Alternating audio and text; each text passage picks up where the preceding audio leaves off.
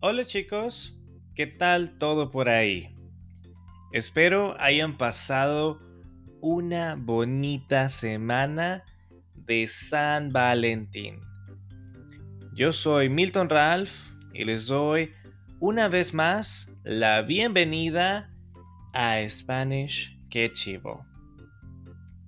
Este es el episodio número 24 de este podcast. Continuando con los temas de este mes, hablaremos sobre algunas tradiciones que toman lugar en diferentes partes del mundo a la hora de casarse. Las bodas son una ceremonia que celebra la unión de dos personas mediante determinados ritos o formalidades legales. Es una fiesta sobre la unión de dos personas. Cada boda es diferente y entre algunas de las tradiciones comunes están vestido blanco, llevar algo nuevo, algo prestado y algo azul. Esto es para la novia. Llevar velo, una tela fina que cubre el rostro o cara de la novia. La novia y la liga. Liga en inglés es wedding garter tirar el ramo. Que los novios no se vean. Padrino y madrina. Arroz. Brindis. O en inglés, the toast. Mesa presidencial. Cortar la tarta o pastel, baile, invitaciones y obsequios para los invitados. Ahí tenemos algunas de las tradiciones comunes que se aplican en muchas bodas.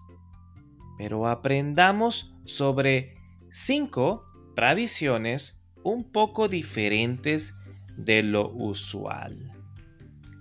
Número 1. Egipto.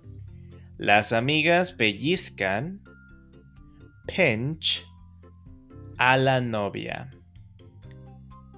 Para muchos, Egipto es el país de origen de una de las tradiciones más queridas por las parejas en todo el mundo cargar un ramo de novia.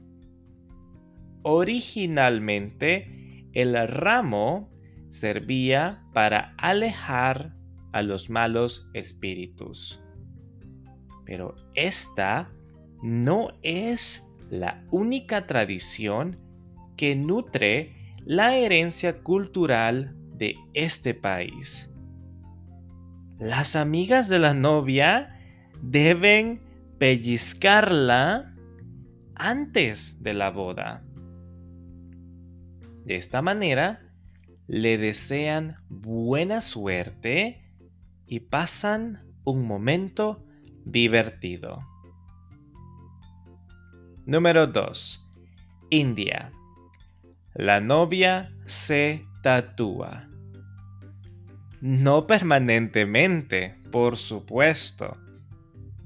Una tradición clásica en India y muy popular en algunos países africanos es la noche o ceremonia de la henna, Mendi. En este ritual, un artista pinta sobre la novia lindos diseños con henna.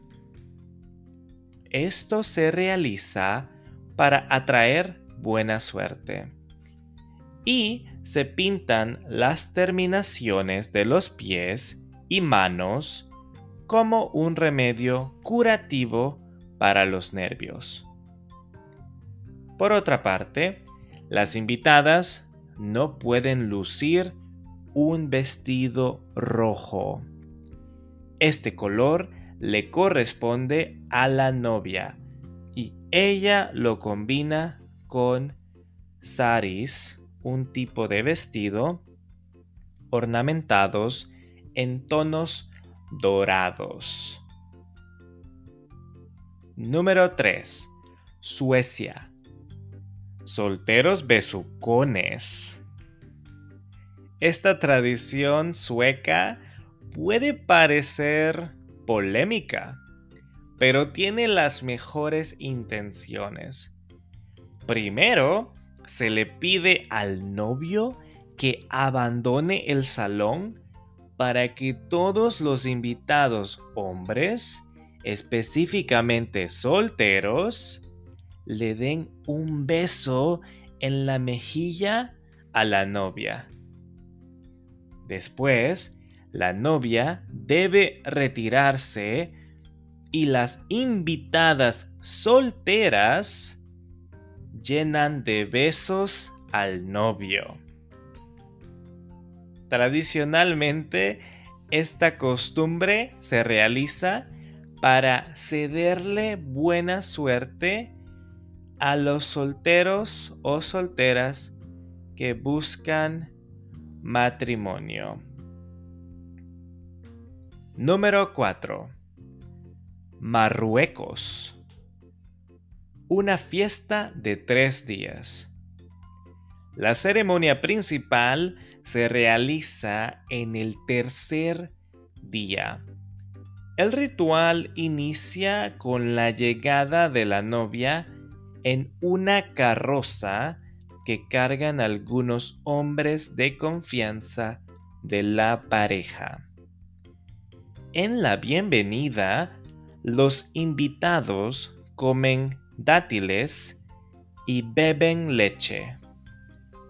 Si tres días les parecen demasiados, piensen que en algunos casos la fiesta todavía dura cinco días y en el pasado solía durar siete de manera casi reglamentaria.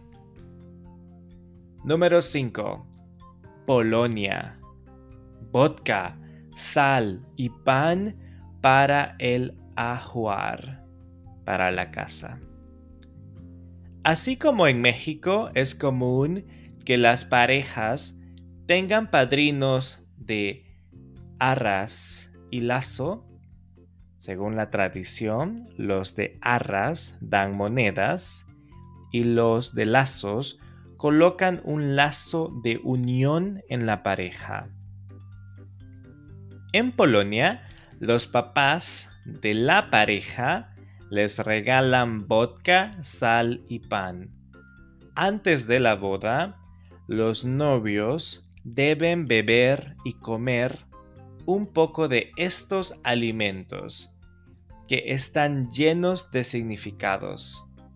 El vodka sirve para invocar buenos momentos y alegría la sal es un recordatorio de que pueden llegar momentos difíciles y el pan representa el deseo de que jamás les falte el alimento. Tradiciones muy interesantes. Yo personalmente prefiero la de Polonia porque implica beber un poquito de vodka y nunca le digo no a un buen trago. Ya hablando en serio, eh, es muy bonito aprender sobre las diferentes culturas y cómo cada una celebra sus bodas. ¿Y tú? ¿Cuál aplicarías en tu boda si es que no te has casado aún? Espero que les haya gustado mucho el tema de hoy. Te recuerdo que si no entiendes algo del audio de este episodio, puedes darle play otra vez y si quieres el script, lo puedes obtener en Patreon. El audio también está en YouTube, Spotify y otras plataformas más. Y puedes apoyarme dejando tu calificación del podcast en iTunes y Spotify.